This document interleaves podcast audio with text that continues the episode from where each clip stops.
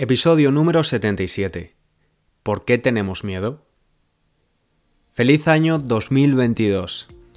Te doy la bienvenida al primer episodio del año 2022 del podcast para estudiantes de nivel intermedio. Muchas gracias por escucharlo regularmente durante el 2021.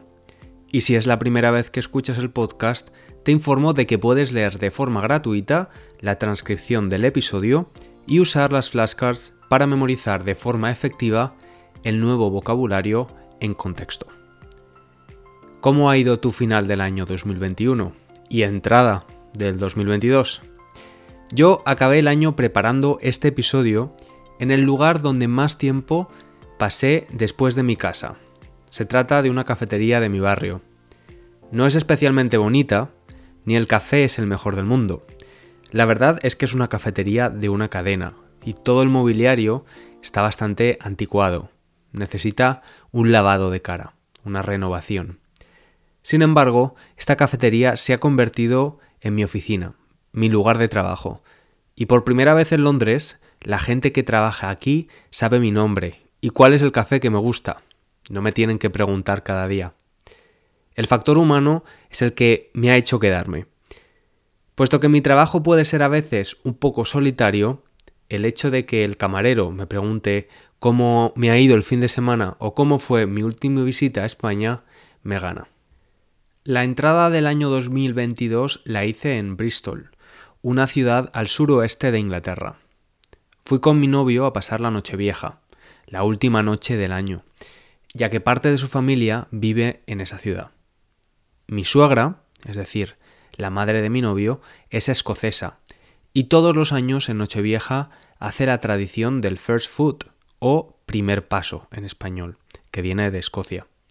Esta tradición consiste en que un chico alto y con pelo oscuro, preferiblemente, toque a la puerta de la casa y entre con shortbread, carbón y algo de beber, generalmente whisky. Se trata de una forma de traer buena suerte al hogar ese año.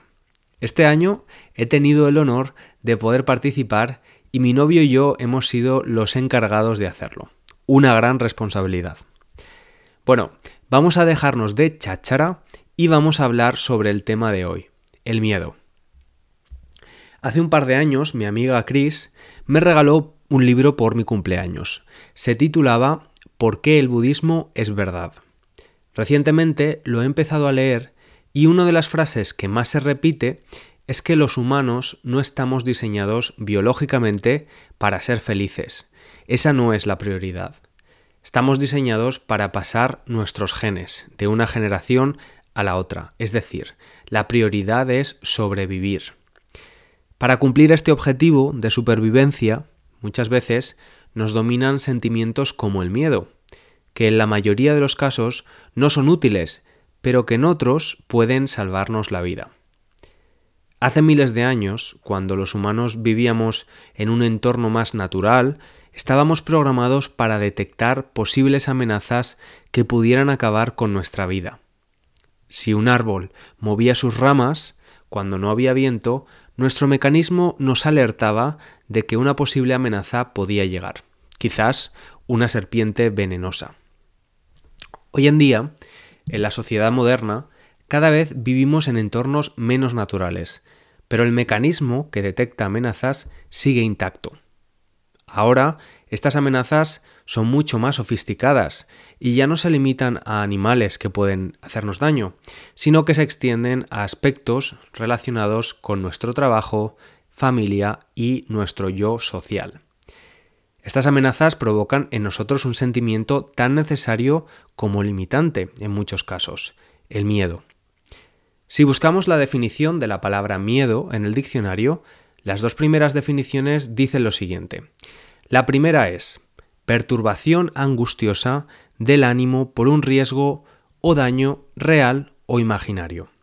Y la segunda es aprensión que alguien tiene de que le suceda algo contrario a lo que desea. Yo era un niño bastante miedica, con los miedos habituales de los niños. Me daba miedo la oscuridad y nunca quería dormir solo. Cuando me hice más mayor, podía dormir solo, pero necesitaba que hubiera una luz encendida. Por supuesto, poco a poco nos vamos quitando miedos. Unos se van y otros nuevos llegan. Haciendo balance de mi año 2021, me he dado cuenta de que uno de mis mayores logros ha sido minimizar algunos de mis miedos. Como te digo, soy una persona miedosa. Especialmente miedos relacionados con mi trabajo. Estuve trabajando durante muchos meses en mi curso de nivel intermedio, español ágil, un trabajo que requería invertir tiempo y dinero. Pasaban los meses y de vez en cuando me venía a la cabeza el César saboteador, a decirme que quizás nadie quiera inscribirse al curso, que a nadie le iba a gustar. Tenía miedo de que, en el hipotético caso de que nadie estuviera interesado por el curso, no solo habría perdido el tiempo y el dinero, sino que, de alguna forma, ese fracaso me podría hacer perder mi confianza como profesor.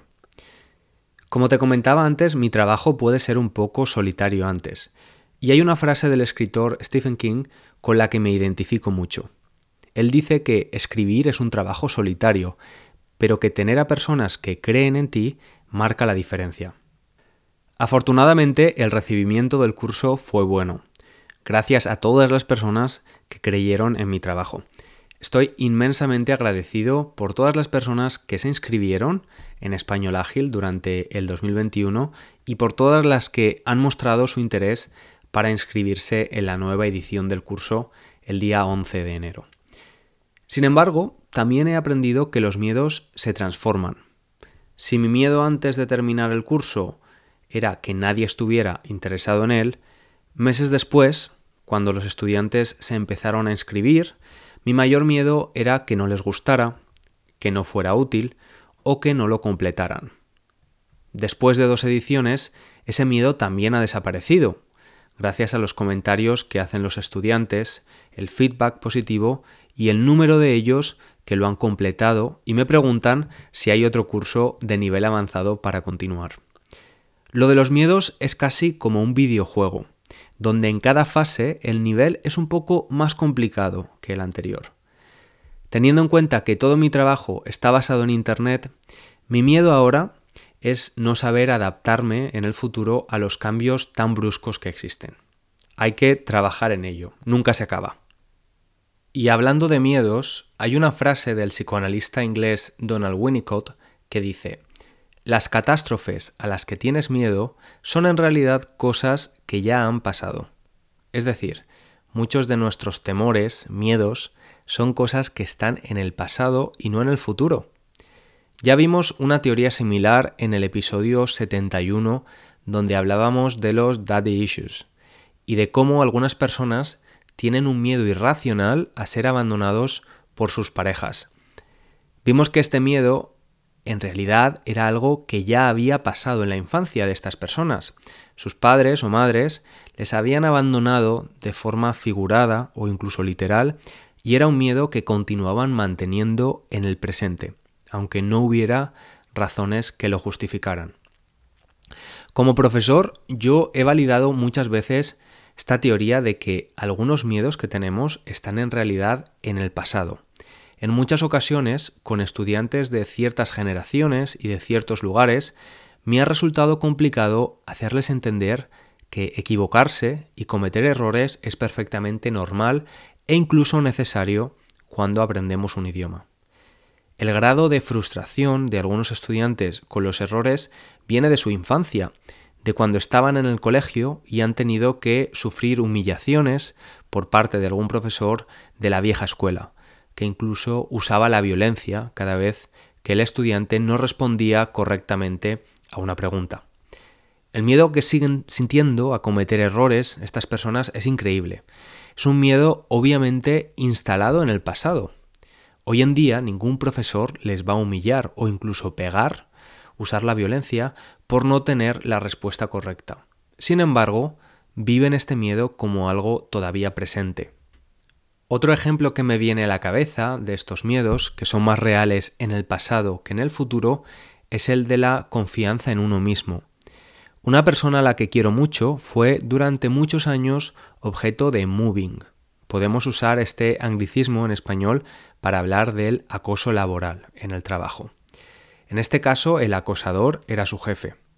Y hablo de una persona que conozco bien, que tiene mucha experiencia en su sector, alguien a quien podemos considerar una persona muy profesional. Sin embargo, su jefe, con sus comentarios y acciones, le hacía sentir que no lo era. Cuando finalmente cambió de trabajo, los nuevos jefes y compañeros eran muy amables, pero el sentimiento de inseguridad seguía presente, y el miedo a no ser suficiente o no ser capaz continuaba ahí. Tuvo que pasar un tiempo para darse cuenta de que efectivamente ese miedo no era real, era una buena profesional y no tenía que temer a un nuevo jefe acosador.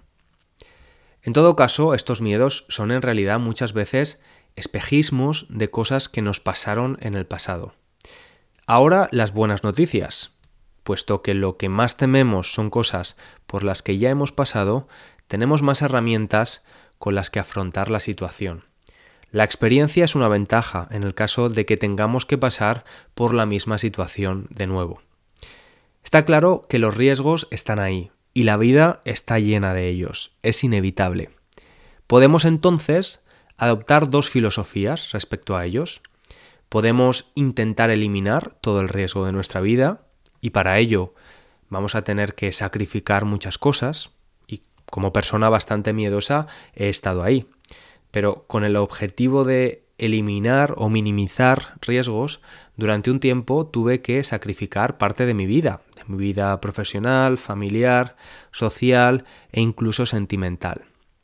Desde luego, si pudiera hablar con mi yo del pasado o con alguien a quien quiero, no le recomendaría esta perspectiva. Le recomendaría ser sensato con los riesgos que toma, por supuesto, pero no evitarlos de forma automática, porque eso no es vivir. La otra filosofía sería cambiar y trabajar nuestra actitud respecto a los riesgos y a los miedos que nos provocan. Pensar que como adultos somos más resolutivos, tenemos más recursos y herramientas para hacerles frente, y si no las tenemos, podemos pedir ayuda. Esto requiere, por supuesto, practicar nuestro coraje y humildad. En definitiva, implica trabajo, pero vale la pena. Vale la pena asumir que a pesar de los riesgos y del miedo que estos nos provocan, que a pesar de nuestra fragilidad, podemos tener una vida plena y sentirnos satisfechos. Antes de acabar, y puesto que estamos a principios de año y todo el mundo se desea un feliz año nuevo, quiero leerte un poema de Víctor Hugo, autor célebre por su obra Los Miserables. Este poema es mi deseo para ti en 2022. Te deseo primero que ames, y que amando también seas amado, y que, de no ser así, seas breve en olvidar, y que después de olvidar no guardes rencores. Deseo, pues, que no sea así, pero que si es, sepas ser sin desesperar. Te deseo también que tengas amigos, y que, incluso malos e inconsecuentes, sean valientes y fieles, y que por lo menos haya uno en quien confiar sin dudar. Y porque la vida es así, te deseo también que tengas enemigos, ni muchos ni pocos, en la medida exacta, para que algunas veces te cuestiones tus propias certezas, y que entre ellos haya por lo menos uno que sea justo, para que no te sientas demasiado seguro. Te deseo además que seas útil, mas no insustituible, y que en los momentos malos, cuando no quede más nada, esa utilidad sea suficiente para mantenerte en pie. Igualmente, te deseo que seas tolerante, no con los que se equivocan poco, porque eso es fácil, sino con los que se equivocan mucho e irremediablemente y que haciendo buen uso de esa tolerancia sirvas de ejemplo a otros. Te deseo que siendo joven no madures demasiado deprisa y que ya maduro no insistas en rejuvenecer y que siendo viejo no te dediques al desespero, porque cada edad tiene su placer y su dolor y es necesario dejar que fluyan entre nosotros. Te deseo de paso que seas triste, no todo el año, sino apenas un día, pero que en ese día descubras que la risa diaria es buena, que la risa habitual es sosa y que la risa constante es malsana. Deseo también que plantes una semilla, por más minúscula que sea, y la acompañes en su crecimiento, para que descubras de cuántas vidas está hecho un árbol. Te deseo además que tengas dinero, porque es necesario ser práctico, y que por lo menos una vez por año pongas algo de ese dinero frente a ti y digas, esto es mío, solo para que quede claro quién es el dueño de quién. Si todas estas cosas llegaran a pasar, no tengo más nada que desearte. Espero que te haya gustado este poema, que por cierto he acortado un poco, pero lo puedes encontrar entero en internet. Muchas gracias por tu tiempo y por último recordarte que puedes dejar tu valoración del podcast en la plataforma o app que uses, Spotify, iTunes o la que sea. Es muy útil para dar visibilidad al podcast. Me despido hasta el próximo episodio deseándote una buena semana. Un abrazo grande. Chao, chao.